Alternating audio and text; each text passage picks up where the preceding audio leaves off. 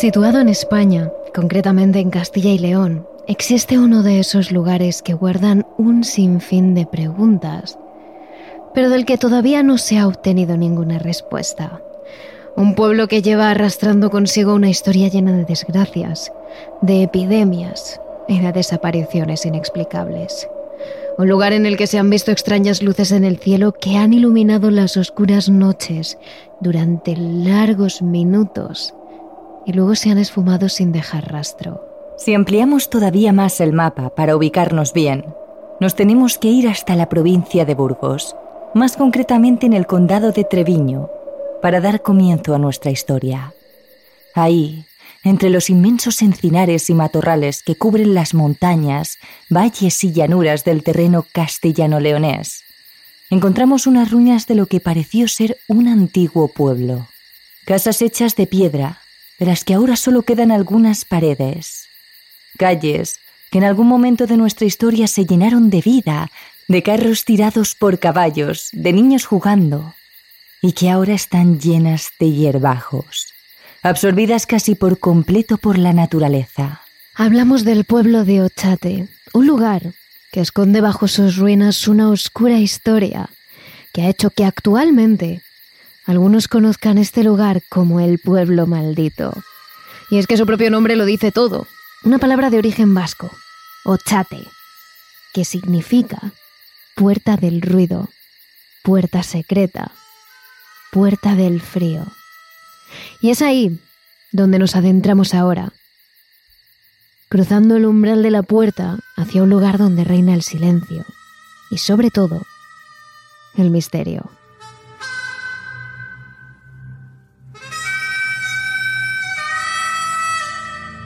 Terrores Nocturnos con Emma Entrena y Silvia Ortiz. Este pueblo ahora deshabitado tuvo un periodo de máximo esplendor hace unos cuantos años. Según los antiguos registros, llegó a contar con una comunidad de hasta 70 personas, entre las que se encontraban pastores, mercaderes, agricultores o párrocos. Se trataba de una aldea tranquila, formada por una gran familia de vecinos que se cuidaban los unos a los otros. Cada poco tiempo por aquel pueblo pasaban carros dirigidos por personas de lugares cercanos, que llegaban a Ochate para hacer negocios, visitar amigos o abrazar de nuevo a sus seres queridos. Al igual que el resto de aldeas colindantes, Ochate era un lugar en el que se respiraba calma y alegría. Y así lo hizo durante mucho tiempo, hasta mediados del siglo XIX, momento en el que comenzaría la historia que marcó a este territorio para siempre. Por aquel entonces, una de las principales raciones de muerte eran, sin duda, las pandemias.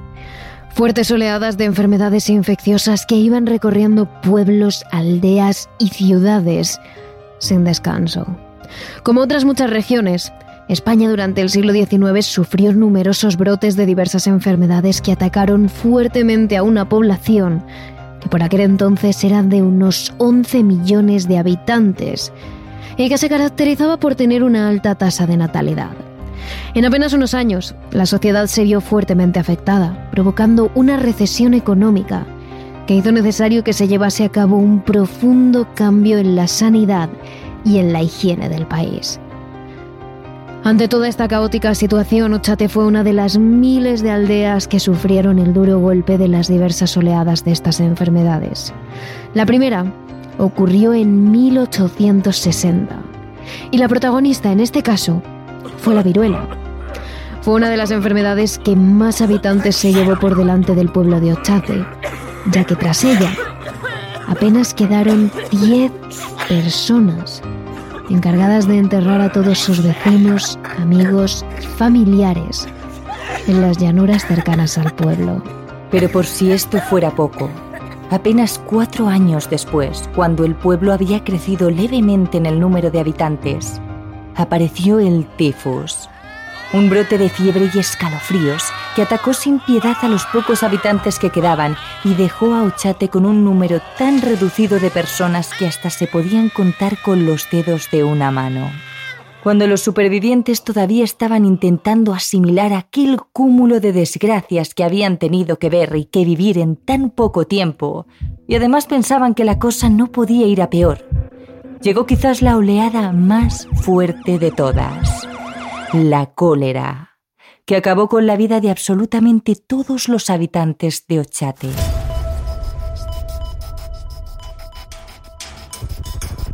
Menos de 10 años en los que las enfermedades acabaron completamente con aquella aldea. Podría tratarse de algo medianamente normal, que atacó sin piedad a todo el territorio español. Pero lo más sorprendente es que mientras las oleadas de enfermedades acababan con los habitantes de Ochate, las aldeas muy próximas a esta, incluso casi pegadas, no sufrieron apenas ninguno de aquellos horribles episodios. Mientras en Ochate solo se respiraba muerte, desesperación, dolor y enfermedad. En el resto de pueblos se vivía con total normalidad. Es aquí cuando empezaron los rumores. Lugareños que se reunían en las calles y en las tabernas y afirmaban que Ochate era un pueblo marcado por la desgracia, donde ahora, bajo sus matorrales y encinares, descansaban los cuerpos de los habitantes fallecidos. Aunque eso no quería decir que sus almas hiciesen lo mismo. Se decía que el espíritu de aquellas personas todavía merodeaba por las ruinas de la oscura aldea. Pero mientras la enfermedad parecía haberse instalado en Ochate, no todos los aldeanos fallecieron por su culpa.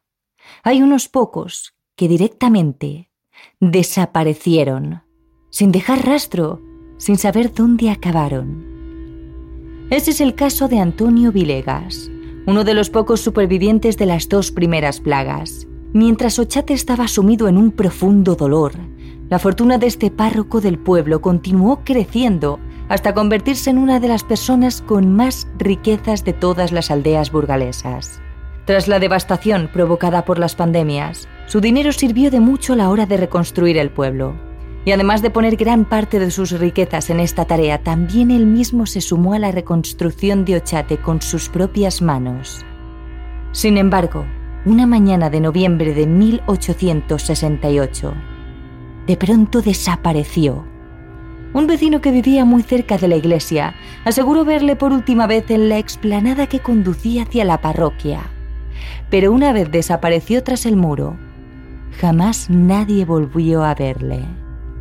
Y lo curioso es que el obispado de Vitoria, del que dependía Antonio Vilegas, le estuvo mandando el sueldo durante 40 años más, sin obtener ningún tipo de respuesta. Pero esta no fue la única desaparición de Ochate. Dando un gran salto en el tiempo y situándonos en el 20 de agosto de 1970, un joven agricultor llamado Juan Peché también pareció esfumarse sin dejar rastro. Tras unos cuantos días en los que los aldeanos no supieron nada de él, algunos decidieron entrar en su casa para asegurarse de que no le había pasado nada. Pero allí no encontraron a nadie. Lo único que vieron es que la mañana en la que Juan Peche desapareció, el joven había dejado su comida a medio hacer y no se llevó nada consigo. No parecía tener pinta de que el chico se fuera voluntariamente, todo lo contrario alguien o algo hizo que, al igual que el párroco, desapareciera por completo del mapa. Sin embargo, ese mismo día, en el que todos los aldeanos se dieron cuenta de la desaparición del agricultor, Efe Amestoy, otro compañero de profesión, fue encontrado en uno de los senderos principales que llevaba al pueblo totalmente calcinado. Es ahí cuando se habló del primer caso de combustión espontánea, ya que a esas alturas eran muchos los que pensaban que en Ochate residía algún tipo de mal, que lo único que provocaba eran desgracias a todo aquel que vivía en aquellas tierras.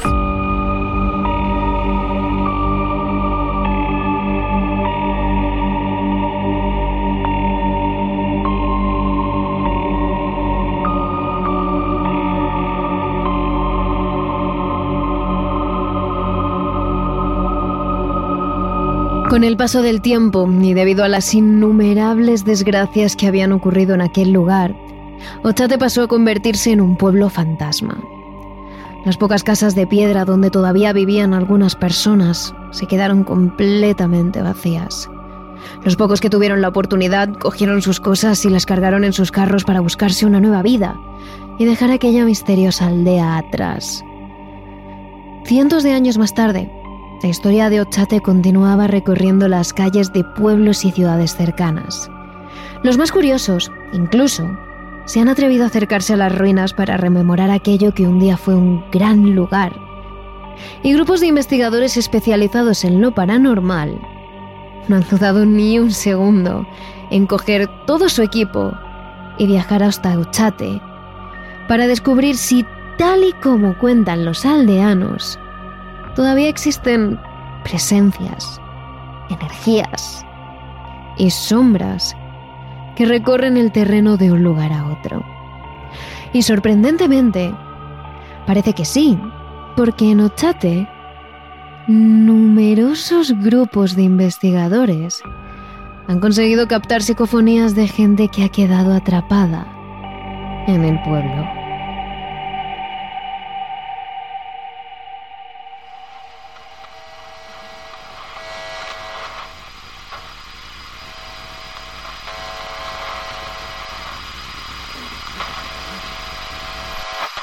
Una de las primeras psicofonías que se consiguieron grabar allí fue en 1980 y fue realizada por un grupo de investigadores muy famosos de la zona, encabezados por Alberto Fernández, un hombre que llevaba años dedicándose a captar sonidos y voces de gente que no pertenecía al mundo de los vivos. Decidieron acercarse a Ochate cuando estaba atardeciendo y la luz dorada bañaba los valles y las ruinas del pueblo del que no se oía nada más que el viento y los pájaros lejanos que regresaban a sus nidos. Instalaron todo el equipo y se dispusieron a pasar la noche allí, totalmente solos, con el objetivo de sentir, ver o escuchar las almas de aquellos que perdieron su vida en Ochate. Las primeras horas no consiguieron captar nada, ni notar absolutamente nada fuera de lo normal. Pero según la oscuridad se iba apoderando del terreno, la sensación de no estar solos cada vez crecía más y más. Es entonces cuando los investigadores decidieron hacer preguntas al aire mientras grababan todo para saber si allí estaban solos o si con ellos había alguien más. Y aunque los primeros segundos en los que esperaron una respuesta no notaron nada, seguida del silencio, una fuerte ráfaga de aire frío les heló la sangre. Al día siguiente, algo más descansados, algunas personas del pueblo decidieron reescuchar aquello que habían grabado durante la noche. Para su sorpresa, y como algunos sospechaban, la noche anterior no habían estado solos. Junto a sus voces y al silencio de la noche, había otra voz más. El sonido de un extraño que había hablado directamente a los investigadores y les había advertido del peligro de entrar en aquel lugar. La psicofonía fue captada cuando el equipo de investigadores se adentra en la iglesia. Concretamente, en uno de los torreones desde el que se podía ver todo el pueblo. Mientras los investigadores subían sin dejar de grabar, el aparato captó un grito lejano. En la inmensidad de la noche, un grito de lo que parece ser un niño que dice la palabra campora, una palabra de origen vasco que en castellano significa fuera.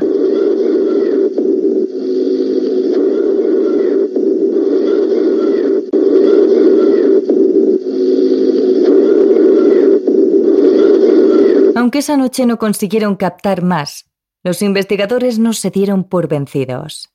Siete años más tarde, en 1987, el mismo grupo de investigadores que decidió recorrer las calles vacías de Ochate en plena noche volvió al mismo lugar con el mismo equipo profesional y se dispuso a conseguir más pruebas. Algo que verificase de nuevo la existencia de entidades perdidas que vagaban por aquel lugar.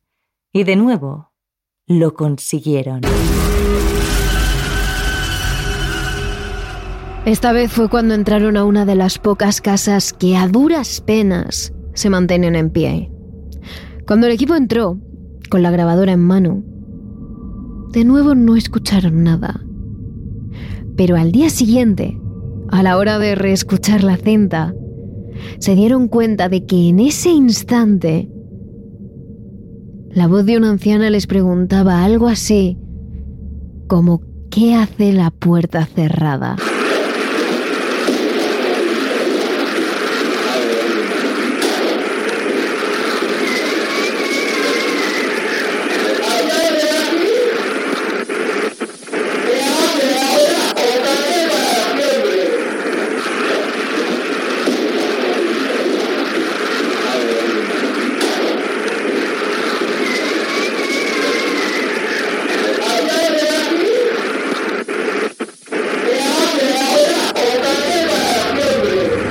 Sin embargo, la sorpresa de la grabación que captaron aquella noche no les duró mucho tiempo, porque horas más tarde, cuando todo el mundo dormía, el equipo se dio cuenta de que Alberto Fernández llevaba horas sin aparecer.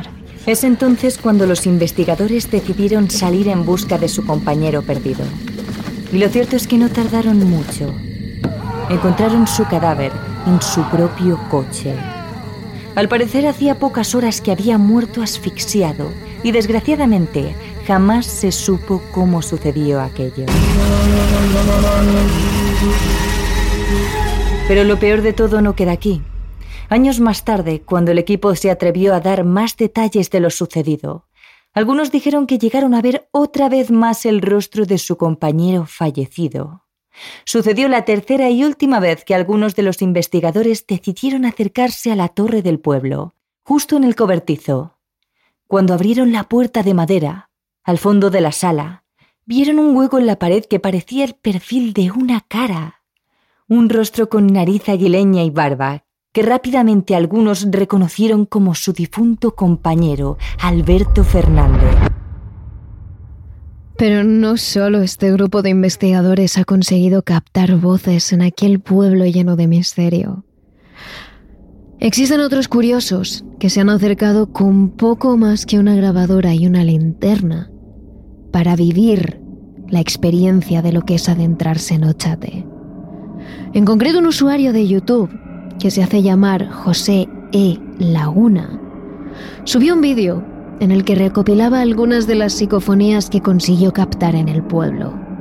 Sin duda, una de las más sorprendentes para nosotros fue aquella en la que una voz parece decir claramente lo que hay.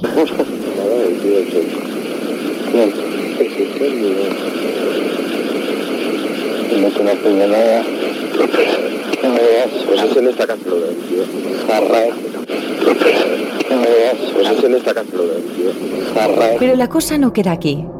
En el programa de misterio llamado Mundo Insólito Radio, donde también hablaron de este tema, enseñaron dos psicofonías de lo más impactantes. En la primera se escucha una voz que parece preguntar ¿quién vive aquí?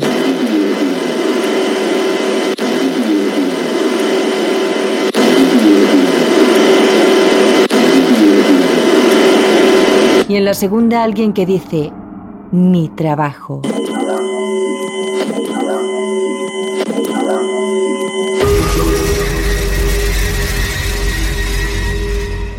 Pero las epidemias, las desapariciones y las psicofonías no son los únicos sucesos escalofriantes que han recorrido el pueblo de Ochate. Desde hace mucho tiempo, las personas que viven en pueblos cercanos a este y gente que ha venido desde muy lejos hasta allí han asegurado ver luces en el cielo, en forma de platillo, que parecen visitar la aldea muy a menudo. No es algo que solo hayan visto las actuales generaciones que viven cerca de la zona. Realmente, llevan escuchando historias similares desde que sus abuelos se hacían cargo de ellos, cuando apenas eran unos críos. En 1945, el testimonio de un hombre llamado Víctor Moraza hizo saltar las alarmas de muchos vecinos de la zona, que anteriormente ya habían presenciado algo similar. Una tarde, mientras Víctor paseaba por la zona, ya que él vivía en un pueblo cercado llamado Imiruri, se topó con una intensa luz en el cielo que le cegó durante unos segundos.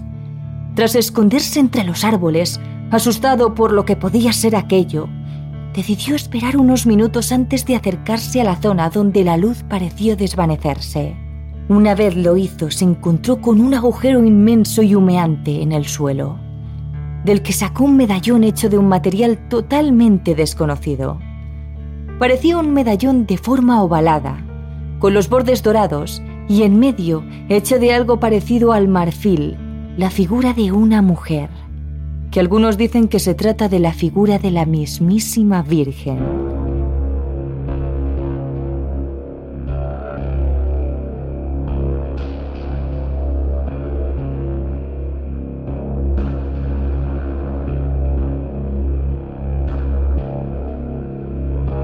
Pero apenas 40 años después, en 1981, los medios de comunicación volvieron a publicar una noticia algo similar a la de Víctor, pero con un final totalmente distinto.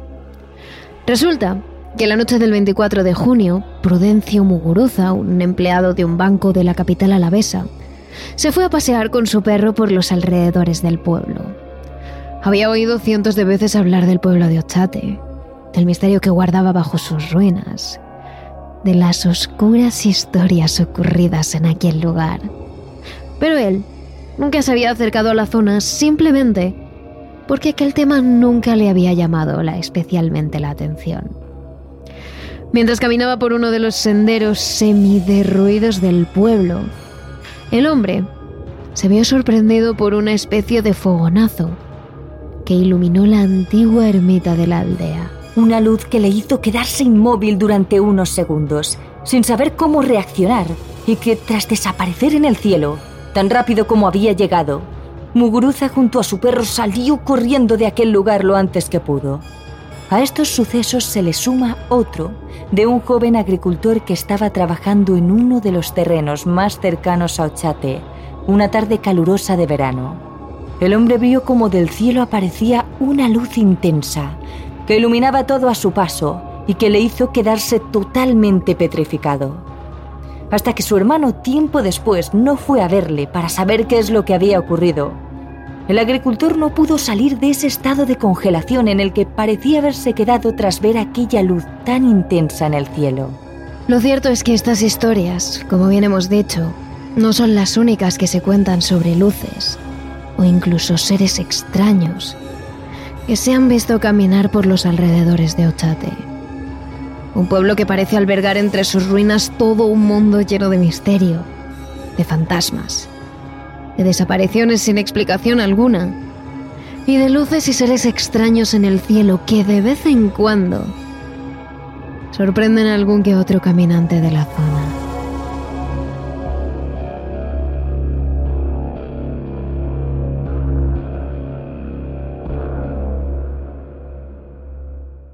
Aunque la historia de las psicofonías de Ochate daría prácticamente para llenar un capítulo entero, queremos contaros algo más. Y es que hace poco hablamos de otro lugar en el que se producen abundantes y clarísimas psicofonías. Nos referimos al Hospital del Tórax de Tarrasa, un antiguo hospital de tuberculosos famoso por su historia de dolor, muerte, suicidios y sufrimiento. Hace pocas semanas os contamos casi toda su historia en el capítulo, que os recomendamos escuchar antes de este momento. Pero por la longitud de la historia, nos dejamos algo en el tintero. Las psicofonías. Y hoy vamos a poner solución a todo esto. Nos vamos a centrar en las psicofonías grabadas en el año 2017 durante la investigación de José Moral en el hospital para grabar un documental. Allí, los investigadores llevaron una grabadora encendida para ver si captaban parafonías. En unas ocasiones, los investigadores preguntaban en la sala para ver qué respondían las presencias en la grabadora. En otras, simplemente, las voces se colaban. Esta primera es una de esas ocasiones en la que los investigadores sí que preguntaban. Preguntan algo así como si se está quedando sin oxígeno. Y la presencia responde, lo escuchamos dos veces. ¿Te falta oxígeno? ¿Te falta oxígeno? Según los investigadores, en este momento el espíritu contesta casi, como si casi se estuviera quedando sin oxígeno. Lo escuchamos de nuevo, a ver si esta vez sí que conseguís descifrar la psicofonía. ¿Te falta oxígeno? ¿Te falta oxígeno? En otras ocasiones, las psicofonías simplemente se cuelan entre las grabaciones de los que se atreven a encender la grabadora. Este es uno de los casos.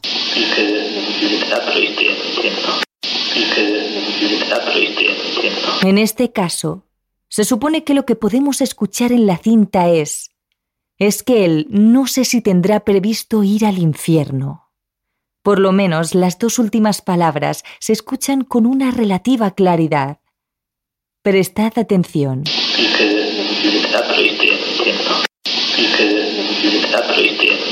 Tenemos que imaginar las condiciones en las que se lleva a cabo esta investigación. Un hospital abandonado, en medio de una colina, en la noche, con tan solo las linternas y la luna llena como luz. Un grupo de investigadores se interna sala tras sala dentro del hospital abandonado, entre paredes con los azulejos rotos y lleno de grafitis. En ese ambiente resuena esto. Una voz susurrante y profunda que casi de forma inaudible exhorta a los investigadores a irse, diciendo, fuera. Los investigadores avanzan en medio de un ambiente tenso, cargado, en el que la temperatura desciende varios grados de repente. Las presencias comienzan a hacerse notar. Los más sensitivos empiezan a notar una energía extraña. Y es entonces cuando los investigadores graban lo siguiente.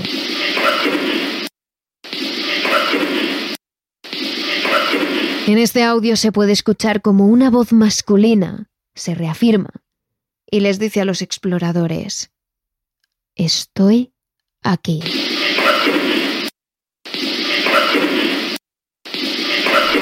Las cosas se ponen cada vez más complicadas en el hospital del tórax. El espíritu con el que se comunican ya ha dejado muy clara su presencia y han invitado a los investigadores a que dejen su exploración y abandonen los terrenos. Pero todavía no ha llegado a su máximo nivel de hostilidad. Eso lo hace en la siguiente grabación que escucharemos a continuación. En este pequeño audio la presencia manda una amenaza clarísima a la mujer del equipo.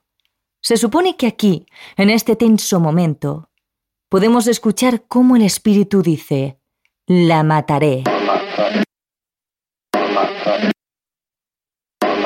Y al final, una presencia diferente, con una chirriante voz de mujer, dice lo que todos los investigadores piensan.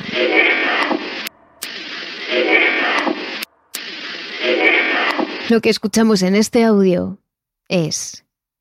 ¡Qué miedo!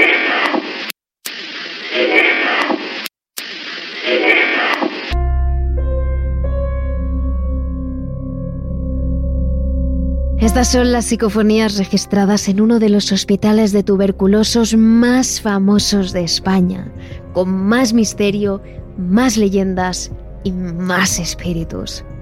Pero hay otro que casi igual de afamado, con casi tanta historia, tantos mitos y por supuesto tantas psicofonías. El sanatorio de la isla de Pedrosa, en Cantabria. Pero esa es otra historia.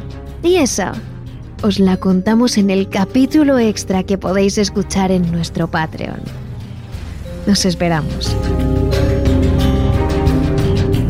Además, discutimos sobre estas psicofonías y os hablamos de un poco más sobre ellas en nuestras redes sociales.